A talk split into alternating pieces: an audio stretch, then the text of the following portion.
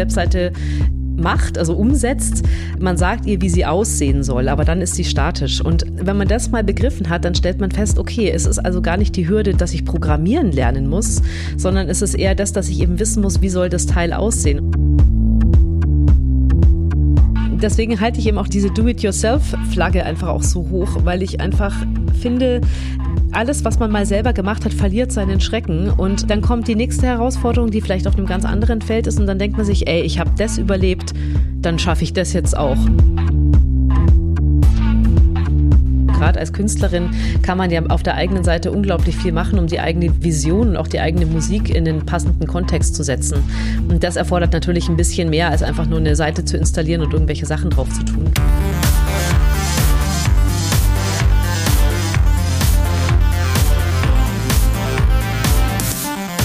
Herzlich willkommen zum Podcast von Raketerei.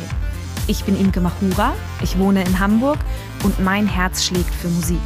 Ich habe meine Leidenschaft zum Beruf machen können. Ich promote, ich bucke, ich manage ein Indie-Label. Ich bin Macherin. Ich bin eine von wenigen und ich frage mich schon lange, warum. Deswegen habe ich mich auf die Suche gemacht und ich habe Antworten gefunden. In dieser Podcast-Serie porträtiere und interviewe ich Frauen, die die Musikbranche prägen und mitgestalten. Ich zeige, wo die Frauen, Ladies und Bitches der Musikbranche stecken. Und noch mehr. Ich beantworte euch durch diese Interviews zentrale Fragen zur Musikbranche, mache auf Vorbilder sowie Vielfalt aufmerksam, empowere und vernetze. Klingt gut, oder?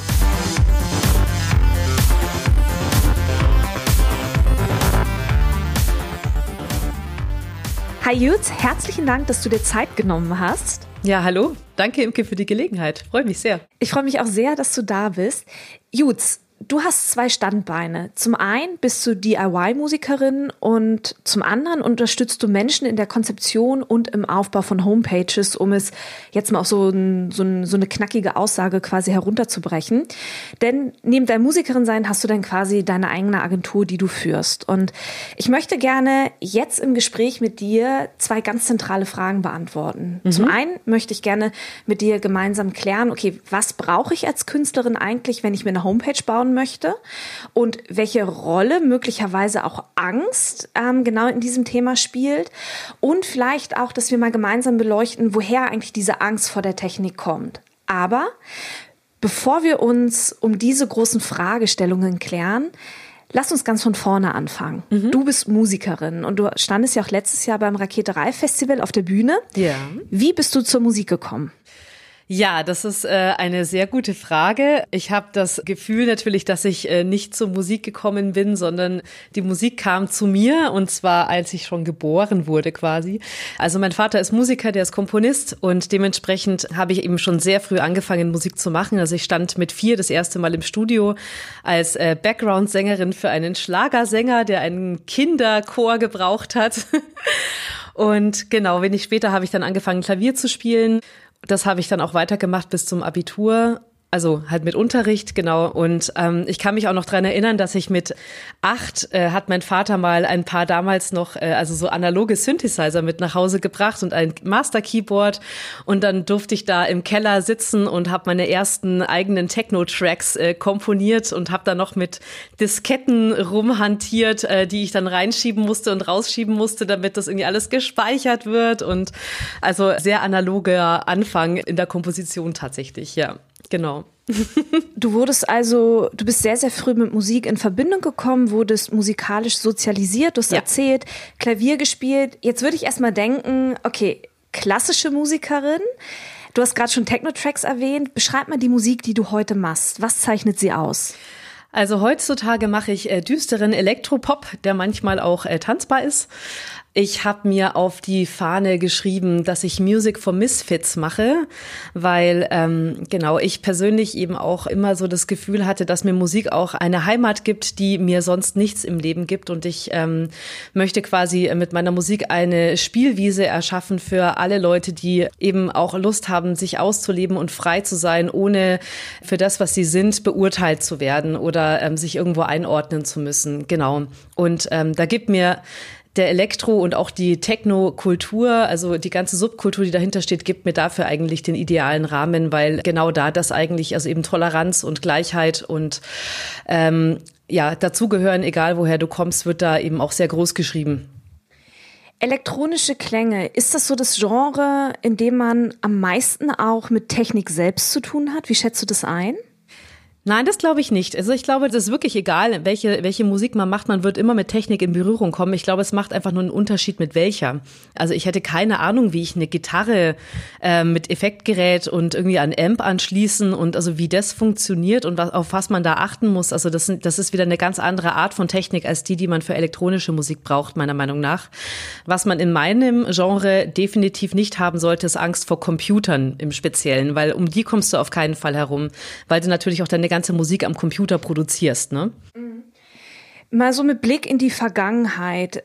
Wann ist dir so das erste Mal so eine technische Herausforderung begegnet? Sei es nur in deiner Musik oder keine Ahnung, vielleicht auch im Rahmen deiner eigenen Agentur. Also wann ist dir so das erste Mal so eine technische Herausforderung begegnet?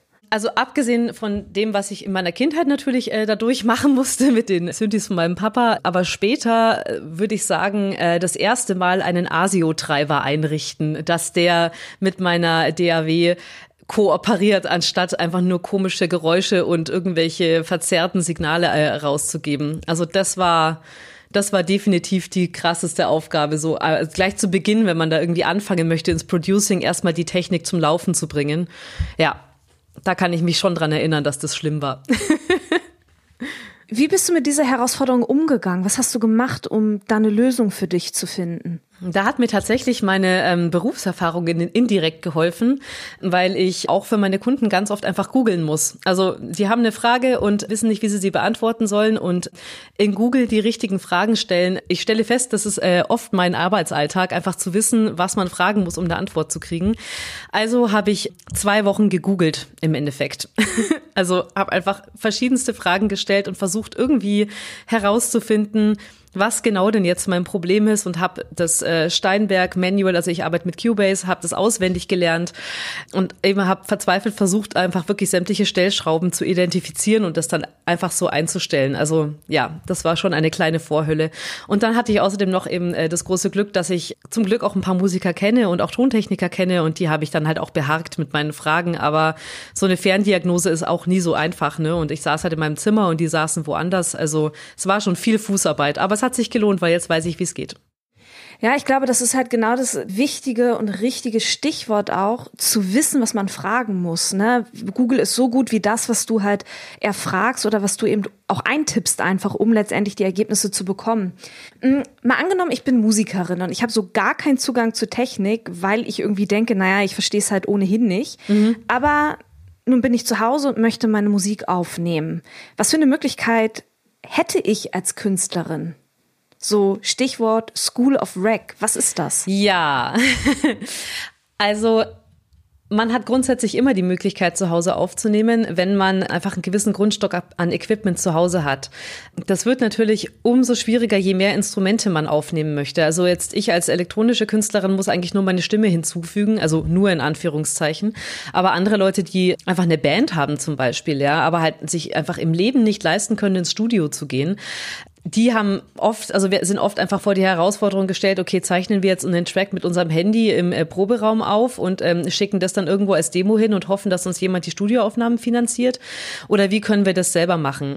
Weil auch professionelles Recording-Equipment ist ja super teuer. Das wird sich kaum eine Band selber anschaffen. Da gibt's genügend andere Sachen, für die du Geld ausgeben musst. Genau. Und ähm, basierend auf dieser Tatsache hat ein Freund von mir eine wirklich, wirklich coole Sache gegründet, nämlich die School of Rec. Also das ist eine DIY-Recording-Schule. Also sprich, ähm, wir bringen euch bei, wie ihr zu Hause in quasi Studioqualität aufnehmen könnt und stellen euch auch das Equipment dazu zur Verfügung, einfach damit ihr es zu Hause machen könnt. Also der Deal ist im Endeffekt, dass wir, also ihr sagt uns, was ihr machen wollt, wie viele Tracks das sind, welches Genre, was für Instrumente ihr habt. Ähm, wir wählen mit euch gemeinsam aus, welches Equipment ihr braucht, schicken euch das zu für lau. Dafür kriegen wir aber am Ende den Mixdown und den Master als Auftrag und genau, damit sparen sich alle einfach immense Kosten und auch immensen Aufwand. Und ähm, ich finde, das ist einfach für gerade für, für, für Newcomer-Bands oder auch eben für Leute, die einfach, ja, halt einfach auch keine Lust haben, vielleicht sich tagelang im Studio einzusperren, sondern das eben lieber in der, in der vertrauten, gewohnten Atmosphäre vom eigenen Proberaum oder eben von zu Hause zu machen, finde ich, ist das eine super coole Möglichkeit, einfach das auch sich selbst beizubringen, ja. Wie genau kann ich mir das vorstellen? Also was für ein Basisequipment bräuchte ich zu Hause schon? Also sicherlich ein Notebook, davon gehe ich jetzt mal aus. Gibt es noch mehr, was ich brauche? Also wir schicken sogar Notebooks mit, die ähm, fertige Workstations sind. Also da ist eine DAW drauf, die du zum Aufzeichnen brauchst und die kriegst du von uns auch angeliefert. Also du musst im Prinzip gar nichts haben, ja. Aber ähm, auch deswegen, weil du eben am Computer ein paar Sachen einstellen musst, damit die DAW eben funktioniert, haben wir alles vorkonfiguriert, kriegst du alles mitgeliefert. Ansonsten ja, also wenn du das, äh, also wenn du das grundsätzlich machen möchtest, klar, Notebook brauchst du und du brauchst ein Aufnahmeprogramm. Dafür brauchst du im Endeffekt das Notebook, ja. Und der Rest, du brauchst ein Sound-Interface. Die gibt's sehr, sehr günstig teilweise, gibt's auch super teuer. Das kommt natürlich dann ganz drauf an, was du brauchst, ja. Also je nachdem, wie viele Instrumente du eben gleichzeitig auch aufnehmen möchtest vielleicht. Also Gitarre und Gesang zum Beispiel brauchst du auf jeden Fall schon mal zwei Eingänge. Genau, dann brauchst du natürlich ein Mikro, dein Instrument, ja, und genau, und also wenn du dann zum Beispiel ein Schlagzeug aufnehmen möchtest, brauchst du halt nicht nur ein Mikro, sondern halt richtig viele. ja. So, nun habe ich mein Notebook und es kommt ein großes Paket und da ist so das gesamte Equipment drin. Ja. Aber dann weiß ich ja irgendwie immer noch nicht, wie ich es aufbaue und wie ich es am Ende auch benutze. Wie seid ihr denn da an meiner Seite? Genau, da gibt's Online-Kurse. Also wir haben einen Online-Kurs konzipiert, wie du das Ganze eben aufsetzt und aufnimmst auch tatsächlich. Da haben wir sogar mehrere dazu. Außerdem haben wir einen YouTube-Kanal, auf dem wir einen Teil der Kurse inzwischen auch einfach so zur Verfügung stellen, dass du einfach nachgucken kannst. Genau. Und ansonsten stehen wir dir natürlich bei jeder Frage äh, mit Rat und Tat zur Seite. Aber eigentlich sind die Videos recht selbsterklärend. Also das ist, also wir fahren generell einen sehr bodenständigen Ansatz, würde ich sagen. Also man sieht da quasi den Jakob ähm, mit äh, diversen Gesprächspartnern ganz entspannt einfach drüber quatschen, äh, was man jetzt da machen muss. Und genau, einfach versuchen, das einfach so einfach und direkt wie möglich zu erklären, dass du einfach an die Informationen kommst, ohne jetzt da irgendwie erst äh, sich durch den Dschungel von irgendwelcher Fachsprache zu wühlen oder so. Also ich persönlich finde es sehr gut aufbereitet eigentlich, ja. Erzähl mal so aus deiner, aus eurer Erfahrung, wie gut wird es angenommen, wie gut funktioniert das? Also wie ist so das Feedback der bisherigen Kundinnen und Kunden? Grundsätzlich ist es sehr gut. Also die Leute sind äh, schon echt also das Gefühl der Selbstermächtigung macht sich da schon auf jeden Fall breit. Also die Leute sind finden es echt super cool, dass sie sich eben nicht wirklich ja, um großartig was, was kümmern müssen und gleichzeitig eben haben sie halt dann auch den, den Spaß, dass sie es eben bei sich zu Hause machen können.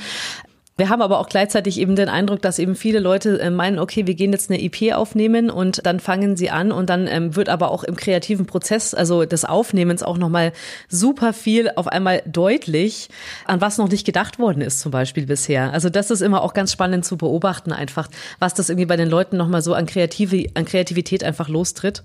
Genau, aber grundsätzlich, also wir haben auch ähm, einige Bands, die das schon ganz oft mit uns gemacht haben. Wir hatten äh, letztes Jahr auch eine Kooperation mit einem Bandcontest, wo wir den Halbfinalisten eine EP-Produktion quasi finanziert haben. Und da hatten wir quasi auch zum ersten Mal die Möglichkeit, deutschlandweit zu interagieren. Und das war auch ganz cool. Ich könnte mir jetzt vorstellen, wenn ich irgendwie Songs geschrieben habe und denke, boah, jetzt gehe ich damit ins Studio, dass dann aber die Aufnahme und alles nicht innerhalb von zwei, drei Tagen erledigt ist, sondern dass ich vielleicht dann zwischendrin auch nochmal liegen lassen muss. Dinge müssen vielleicht nochmal reifen. So, wie lange steht mir euer Equipment zur Verfügung? Wie lange kann ich damit tatsächlich arbeiten? Bis du fertig bist. Das ist kein Thema. Wie viel Equipment habt ihr denn? Nein, also vielleicht ist es, also wir sprechen uns schon vorher ab. Also das, das schon, aber es ist völlig klar, gewisse Sachen müssen auch einfach atmen und ja, also deswegen sind ja auch viele, ähm, also von den großen Bands oder die Bands, die in der Lage sind, eben Studios zu mieten, sind ja dann auch oft einfach irgendwie für einen Monat oder was drin und nehmen auf. Oder eben immer wieder punktuell für Tage, wenn sie quasi mit was weiterem, mit was weiterem fertig sind. Und genau, also da, da können wir einfach quatschen und da finden wir auf jeden Fall eine Lösung dafür. Aber es ist jetzt nicht so, dass wir einen fixen Rahmen haben, dass wir sagen, so bis dann und dann musst du das Zeug wieder zurückschicken. Also da haben wir einen, da haben wir einen Kalender und das passt dann schon. Sehr cool. Aber ich meine, Musik aufnehmen, das ist ja nicht nur der einzige Touchpoint von einer Künstlerin und von einem Künstler, wo sie, wo er mit Technik in Berührung kommt. Ein anderer Touchpoint ist dann, wenn es darum geht, okay, ich brauche eine Homepage. So, ja. und du konzipierst ja nun auch Homepages. Mhm. Wie hast du das für dich entdeckt? Also man merkt schon, du bist sehr technikaffin, aber wie hast du das für dich entdeckt, dass du gesagt hast, ich möchte anfangen, für andere Menschen Homepages zu konzipieren? Ja, also ich sitze schon immer viel vorm Computer. Also ich habe äh, auch in sehr jungen Jahren äh, das erste Mal Computer gespielt und das begleitet mich auch bis heute noch. Also ich, äh, ich bin eine kleine Gamerin und da muss ich sagen, auch da ist mein Elternhaus wohl auch maßgeblich dabei gewesen, weil meine Eltern einfach sehr technikaffin waren, immer schon.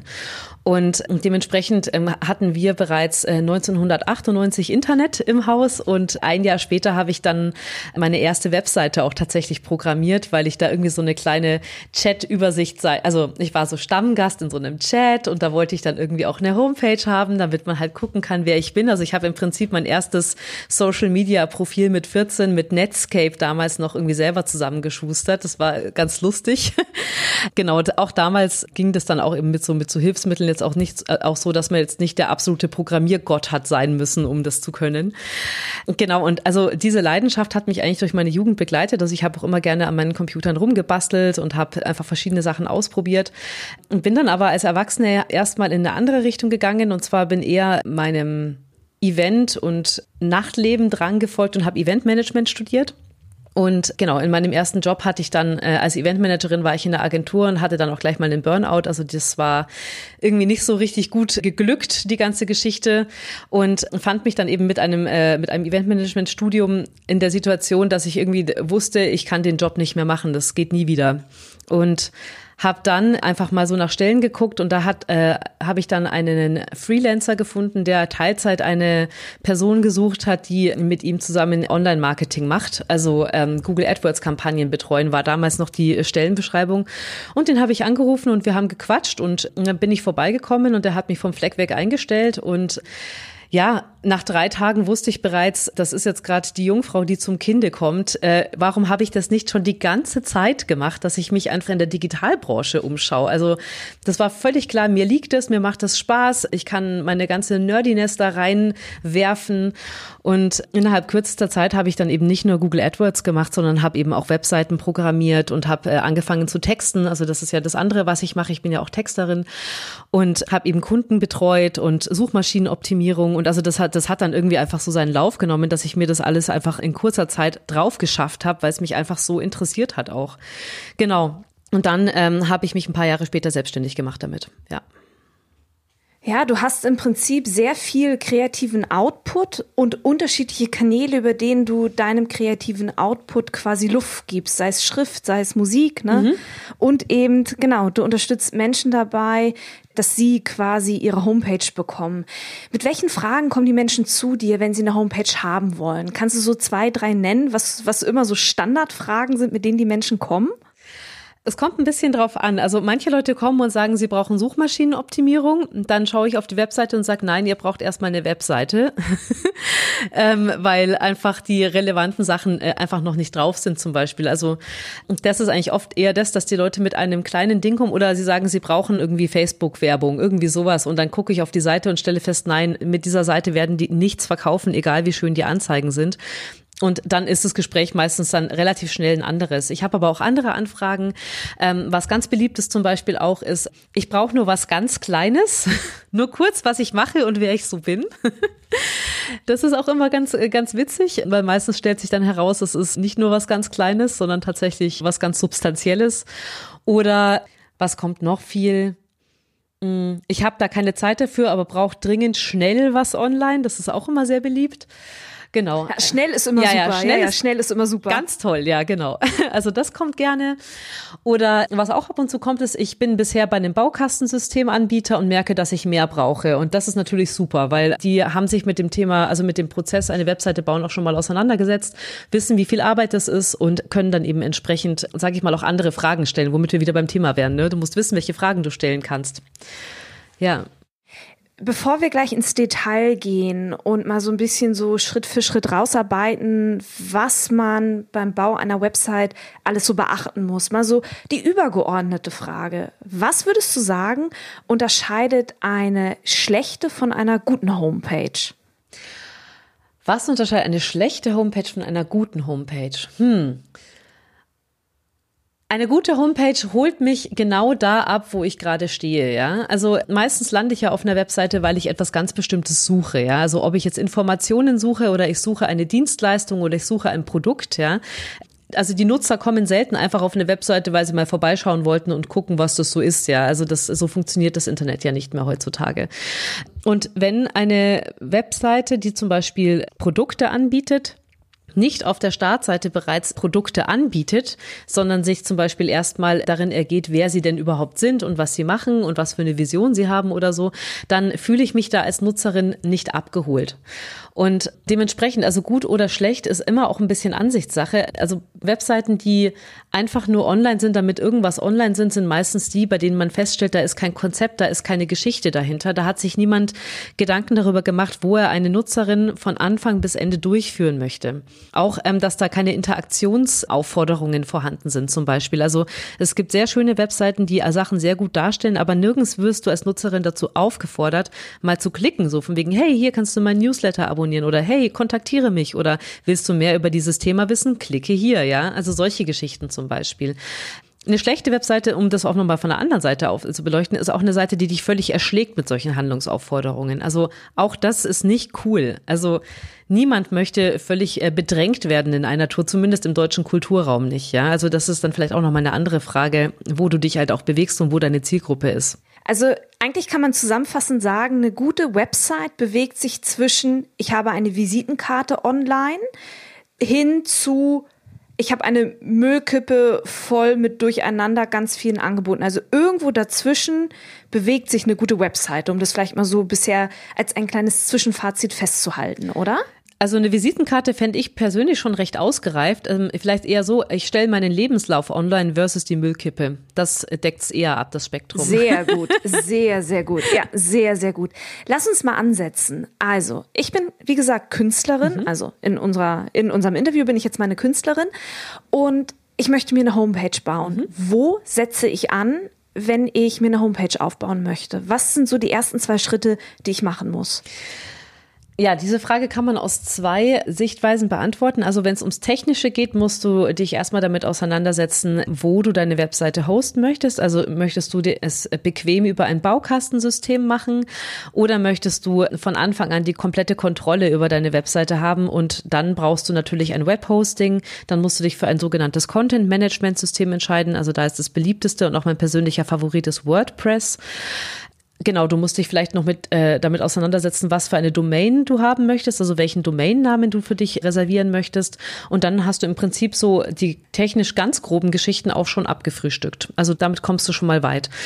Vom nicht technischen Standpunkt her geht's da um ein bisschen mehr. Also da geht's eher darum, so was möchte ich denn, dass da steht?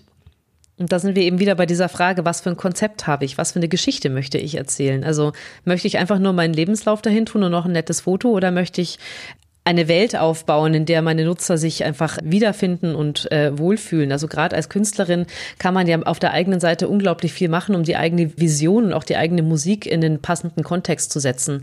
Und das erfordert natürlich ein bisschen mehr, als einfach nur eine Seite zu installieren und irgendwelche Sachen drauf zu tun. Perfekt. Also es geht halt wirklich darum, neben diesem ganzen technischen eben auch ganz klar zu haben, welche Texte kommen auf die Seite rauf, welche Fotos kommen auf die Seite rauf, mhm. weil das Ziel ist es dann ja auch tatsächlich, die Menschen so zu begeistern, dass sie in die Newsletter kommen und sich idealerweise auch Konzerttickets kaufen. Ja, genau. Welche Rolle spielt in all dem das CI und das Branding? Die CI und das Branding spielen meiner Meinung nach eine ganz entscheidende Rolle, weil ähm, je mehr du aus einem Guss wirkst, desto professioneller wirst du auch wahrgenommen. Und ja, also vielleicht sollten wir noch mal kurz den Begriff äh, CI heißt Corporate Identity. Das heißt, das ist eben deine Unternehmensidentität, die besteht, wenn man es jetzt mal ganz, ganz grob betrachtet, aus deiner Vision, aus deiner Mission, aus einem passenden Logo, aus Farben und aus Schriften.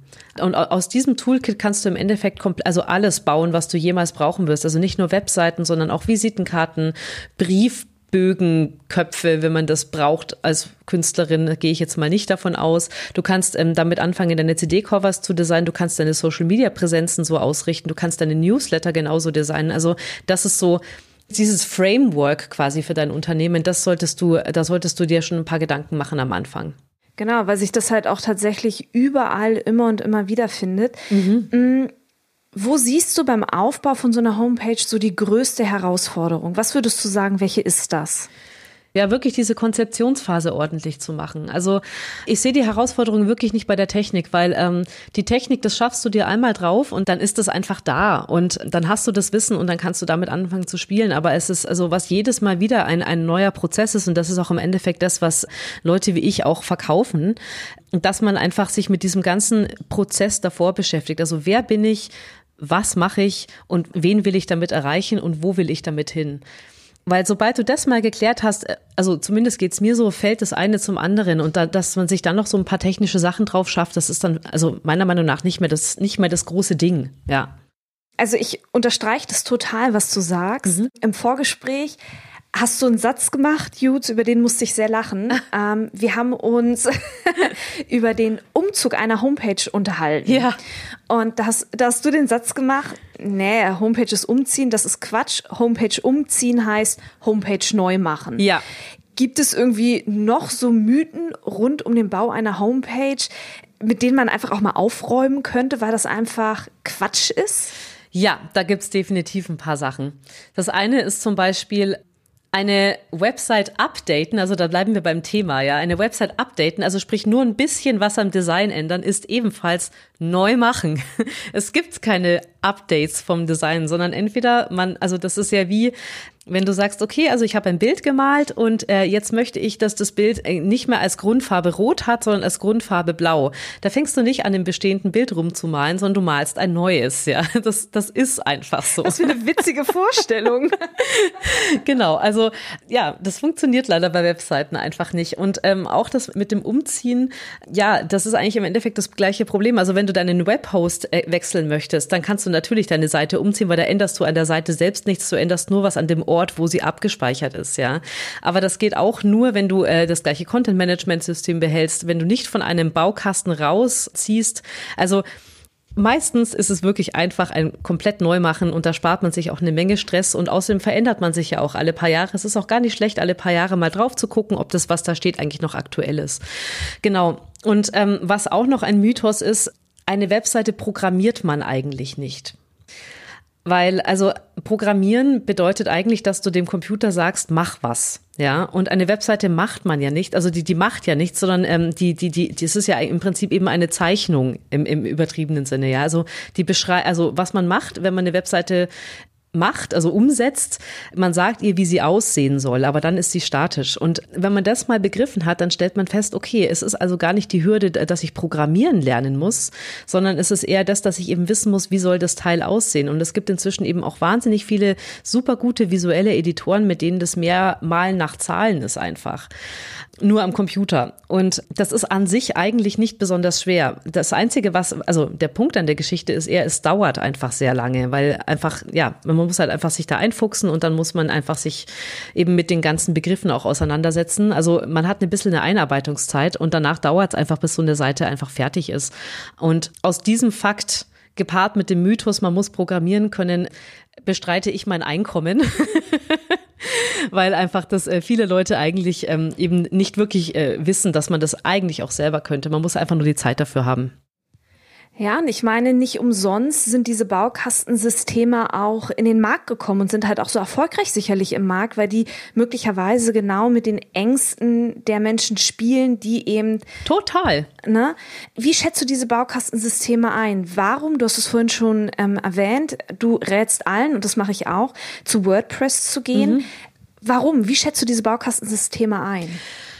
Oder was ist das Problem bei dem Baukastensystem vielleicht auch? Ja, also ähm, fangen wir mal mit den Vorteilen von so einem Baukastensystem an. Also ich finde, die sind super, super intuitiv und also ähm, der ihre ihr User Interface ist wahnsinnig gut gestaltet, um wirklich kompletten Einsteigern die ganze Sache extrem leicht zu machen. Damit verdienen die auch ihr Geld und also dafür haben sie auch eine Berechtigung. Wenn du da wirklich einfach keine Zeit hinein ähm, verwenden möchtest und wirklich nur eine Visitenkarte brauchst, um das Beispiel von vorhin aufzugreifen, ist es meiner Meinung nach vollkommen ausreichend. Also einfach jetzt mal nur diese, nur diese, ähm, diese Oberfläche, auf der du eine Seite gestalten kannst, ja. Sagen wir es mal so, wenn du, wenn du einfach irgendwie jetzt gerade sagst, okay, ich muss jetzt sofort etwas zu Papier bringen und ohne dass ich jetzt davor mich in irgendwas komplett Neues einarbeiten muss, also quasi, du möchtest jetzt deinen kreativen Fluss mit, nicht mit einer technischen Hürde behindern, dann ist ein Baukastensystem ein guter Anfang. Es wird dann problematisch, wenn du mehr möchtest als eine Visitenkarte. Also auch diese ähm, Baukastensysteme haben alle Marketing-Tools mit drin. Also die haben dann einen kleinen Ort, wo du ein bisschen Suchmaschinen optimieren kannst. Du kannst einen Newsletter drüber versenden. Also das, das bieten die schon alles mit an. Aber du bist lange nicht so unabhängig, vor allem in der individuellen Ausgestaltung dieser Angebote, wie du das bist, wenn du einfach die komplette Kontrolle über die Seite hast. Also Sprich, wenn du eben bei einem Webhoster bist und bei WordPress und dann zum Beispiel Active Campaign, was ja ein Tool ist, was du sehr gerne benutzt, auch irgendwie zuschalten möchtest und ähm, wenn du, keine Ahnung, einen Buchungskalender äh, pflegen möchtest, wenn du Landingpages ähm, wirklich entkoppeln möchtest vom Rest deiner Seite, ich glaube, das geht mit Baukastensystemen auch nicht so gut.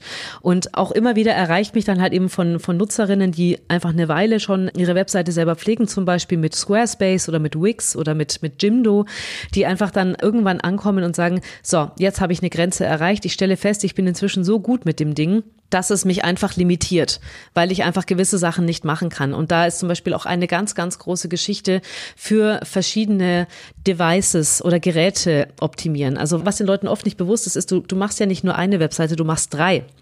Du machst eine für den Computer, du machst eine fürs Handy und du machst eine fürs Tablet. Und das musst du natürlich irgendwie erstmal gestalten auch, ja. Also und jedes Device braucht einfach äh, eigene Anpassungen, weil auf dem Handy äh, müssen die Sachen untereinander gut aussehen, auf einer Desktop-Homepage nebeneinander. Und da gibt's eben auch bei WordPress viele feingranularere Einstellungen, wie etwas auszusehen hat, als zum Beispiel bei Jimdo oder so. Also man kommt einfach mit der Zeit an seine Grenzen und es ist halt immer die Frage, möchtest du von Anfang an gleich etwas ähm, haben, was du im Endeffekt unendlich skalieren kannst? Und das kannst du mit WordPress zum Beispiel. Oder ist es dir erstmal wichtig, schnell einen rauszuballern und dann einfach vielleicht zwei Jahre später den großen Schritt zu machen? Also ich finde beide Vorgehensweisen total legitim, aber ich persönlich würde die Kröte auf jeden Fall schlucken und sofort anfangen, mit dem weltweit am meisten genutzten Content-Management-System zu arbeiten und das ist WordPress. Ja, das muss man sich halt auch, glaube ich, einfach mal bewusst machen. Also WordPress ist, wenn ich an meine Internetzeit denke, das, was am längsten in meinem Kopf ist. Also Internet verbinde ich mit WordPress. Auf jeden Fall. Zieh mal so ein Fazit. Also wir haben jetzt, wir haben über dich als Künstlerin gesprochen, wir haben über die Möglichkeit gesprochen, von zu Hause mit der School of Rec seine Musik selber aufnehmen zu können. Wir haben über die Konzeption von Homepages, über den Bau von Homepages gesprochen. Zieh mal so ein Fazit. Woher kommt keine Ahnung, ob das ein Mythos ist, aber woher kommt, dass das vor allem Frauen sagen, ich traue mir Technik nicht zu. Ich denke, ich verstehe das nicht. Mm, da gibt's meiner Meinung nach zwei unterschiedliche Faktoren, die mit reinspielen. Also das eine liegt jetzt vielleicht für uns aktive Feministinnen äh, dann doch auf der Hand und das ist einfach die strukturelle Diskriminierung, dass wir einfach von Kindesbeinen an dazu erzogen werden, also nicht von, also nicht nur von unseren Eltern, sondern wirklich die gesamte Gesellschaft und ähm, das, was, was uns auch angeboten wird aufgrund unseres Geschlechts, ähm, dass wir Frauen eher repräsentative Eigenschaften ausbilden. Also gepflegtes Auftreten, sich artikulieren können, einfach genau äh, versorgen. Also eben dieses ganze traditionelle äh, Zeug also das ist ja auch äh, also fängt ja schon beim Kinderspielzeug an wenn man sich da anschaut was für Mädchen ist und was für Jungs. Genau und entsprechend ähm, bei Jungs ist es so dass die einfach eher eben dieses Machmal Sachen und umsetzen und führen und eben also quasi diese klassisch männlich verorteten Eigenschaften und daraus entwickelt sich, denke ich mal, bei vielen Frauen eher so ein Bewusstsein dafür, dass sie sagen, nee, Technik und ich, da kann ich nichts, äh, davon verstehe ich nichts. Also und selbst da find, möchte ich auch nochmal differenzieren. Also ich finde zum Beispiel, also ich habe immer einen guten Zugang zu Computern gehabt, aber zu handwerklichen Geschichten fast gar keinen, weil mein Vater ist eben auch kein Handwerker, dementsprechend, der hat keine Werkstatt, in der er rumschraubt. Ja, also auch das habe ich ja dann später selber angefangen, weil es mich so interessiert. Aber das war etwas, wo ich gar keinen Zugang dazu hatte und wo ich auch ganz lange der Überzeugung war, das kann ich nicht. Ja, und das stimmt aber überhaupt nicht. Ich kann das sehr wohl. Da musste es äh, einfach anders kommen, dass ich mir das überhaupt erst zugetraut habe. Und ähm, ich glaube, dass es eben den Frauen mit den Computern eben auch so geht.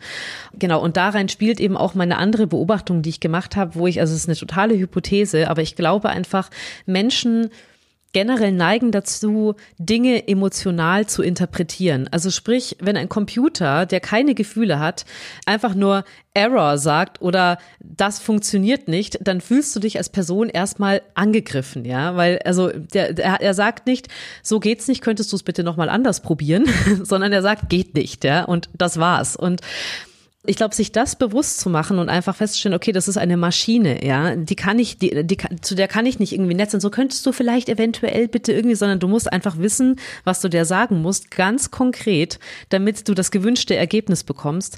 Das geht so entgegen jeglicher, ähm, sag ich mal, höflicher Sozialisierung, die wir eben auch besonders als Frauen vielleicht erfahren, dass ich glaube, dass die Leute dann einfach, also sehr schnell frustriert sind tatsächlich und einfach sagen, okay, mit dem Ding setze ich mich nicht weiter auseinander, ich kann das nicht. Ja, man hört ja auch ganz oft so, mein Computer mag mich nicht. Ja, das höre ich zu 90 Prozent nur aus weiblichen Mündern. Ja, sondern bei Männern ist es halt so, der macht nicht, was ich will. Also da, da, das ist das ist eine ganz andere Art und Weise. Also der sagt, der macht nicht, was ich will, der funktioniert nicht oder so. Aber die sagen nicht, der mag mich nicht. Ja, also da finde ich macht sich ein Riesenunterschied auch fest in, im Umgang mit Technik zwischen den Geschlechtern.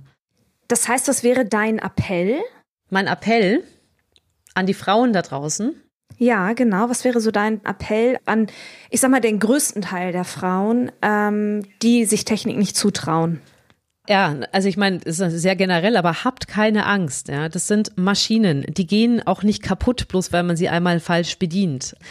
Ja, einfach keine Angst haben und aktiv versuchen, so große Herausforderungen, vor denen man steht, vielleicht auch einfach in kleine Arbeitsschritte aufzugliedern, damit sie weniger gruselig sind, ja. Also einfach zu sagen, okay, eine Webseite programmieren, so, boah, ja, das ist ja total wahnsinnig viel einfach. Vielleicht einfach überlegen, okay, eine Webseite programmieren. Was, was gibt's da, also was, was ist eigentlich genau das Gefühl, das ich da habe und wo genau habe ich das Gefühl, dass ich scheitere und dann einfach zu versuchen, das Ganze in kleine Schritte aufzuteilen. Also zum, zum Beispiel erstmal herausfinden, was für ein Vokabular brauche ich, ja? Also was ist ein Webhost? Was ist ein CMS? Was ist HTML, was, also, was, also eben sich einfach mal irgendwie erstmal mit dem, mit dem Vokabular vertraut machen. Also erstmal recherchieren vielleicht, bevor man ins Tun geht. Weil ich glaube, wenn man anfängt, etwas zu tun, ohne sich davor irgendwie informiert zu haben, dann fällt es einfach wahnsinnig schwer. Und also für manche Leute ist das eine Herausforderung und die haben da Spaß dran. Zu denen gehört zum Beispiel ich auch ganz oft. Aber andere Leute müssen sich einfach vorher erstmal schlau lesen, ja. Und das ist auch beim Internet und bei Computern absolut möglich.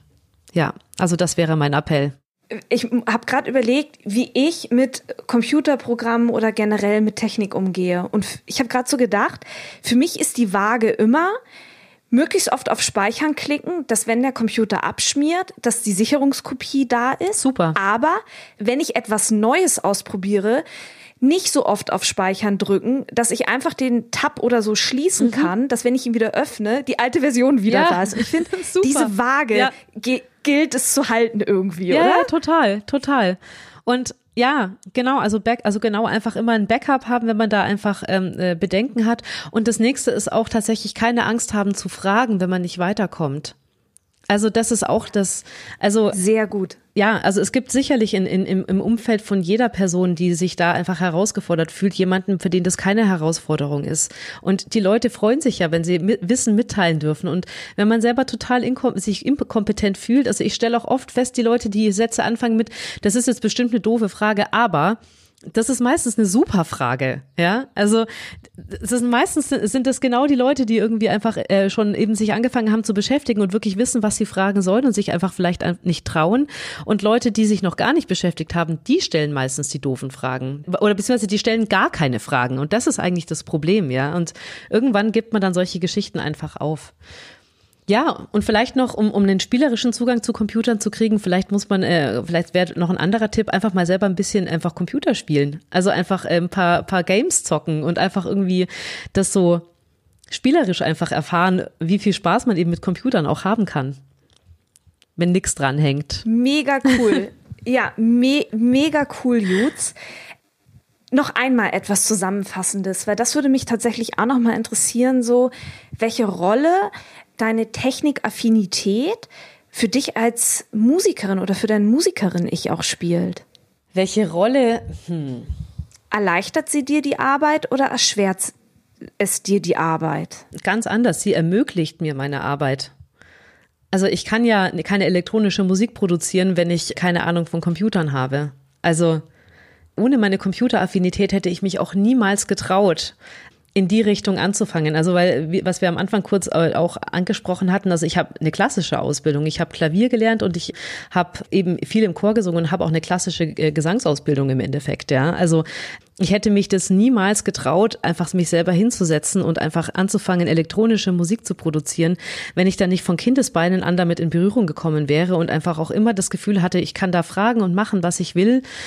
Ja, und also das ist ein, das ist ein wahnsinniger Vorteil für mich. Und eben dementsprechend habe ich in meinem ersten Jahr mit Jutz auch, also nicht nur die EP komplett produziert, sondern eben auch dann mit der School of Rag aufgenommen und hatte innerhalb von einem Jahr den ersten Release dann einfach ähm, draußen. Und ähm, das ist äh, definitiv, glaube ich, etwas, woran viele andere Leute einfach scheitern, weil da einfach so eine Riesenhürde ist. Also, und ich glaube eben auch, dass es die Zukunft ist. Also die Technik unterstützt einen. Die hemmt einen eigentlich nicht. Wenn du dich der Technik nicht gestellt hättest, denkst du, du wärst heute eine klassische Musikerin? Oder vielleicht gar keine Musikerin? Hm, ich wäre sicher eine Musikerin, aber eine andere. Also ich wäre garantiert eher Richtung Klassik gegangen, aber das ist für mich tatsächlich eine Frage, das kann ich mir überhaupt nicht vorstellen, weil eben die Technik auch so, also oder die Computer so früh in mein Leben schon gefunden haben. Also das ist, da, da gab es nie den augenöffnenden Moment, sondern das war einfach immer klar, ich wusste, dass es das gibt. Und als ich mich dann eben so als Erwachsene, also eben mit Jutz nochmal so richtig intensiv hingesetzt habe, war aber auch schon gewisses Vorwissen vorhanden. Dementsprechend war die Barriere so ja, okay, das mit dem Asio-Treiber war schrecklich, aber das andere hatte ich zumindest schon mal gemacht, einfach, ja. Ja, und dementsprechend, ähm, ich wäre sicher eine andere Musikerin. Vielleicht wäre ich in die Klassik gegangen, ja. Naja, und am Ende des Tages wächst man an genau diesen Herausforderungen auch, ne? Ja. Deswegen halte ich eben auch diese, diese Do-it-yourself-Flagge einfach auch so hoch, weil ich einfach finde, alles, was man mal selber gemacht hat, verliert seinen Schrecken und man wächst halt auch an, als, also nicht nur professionell, sondern auch als Person an sowas, ja. Und dann kommt die nächste Herausforderung, die vielleicht auf einem ganz anderen Feld ist und dann denkt man sich, ey, ich habe das überlebt, dann schaffe ich das jetzt auch. Das war die Musikerin Jutz. Herzlichen Dank, dass du dir Zeit genommen hast. Ja, sehr gerne. Herzlichen Dank fürs Zuhören. Ich habe jetzt noch drei kleine Infos für euch.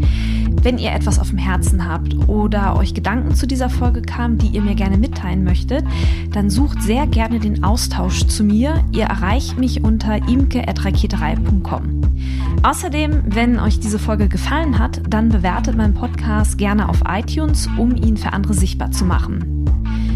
Wenn ihr mehr über die Musikbranche wissen möchtet, über Strukturen, über Trends, über Strömungen, wenn ihr mehr zum Thema Selbstvermarktung für Musikerinnen erfahren möchtet oder meinen Podcast zugeschickt bekommen wollt, sobald die neue Folge online ist, dann solltet ihr unter www.raketerei.com slash newsletter mein Newsletter abonnieren. Dann bekommt ihr alle zwei Wochen ein kleines Komplettpaket von mir per E-Mail zugeschickt. In diesem Sinne, bleibt mir gewogen, eure Imke.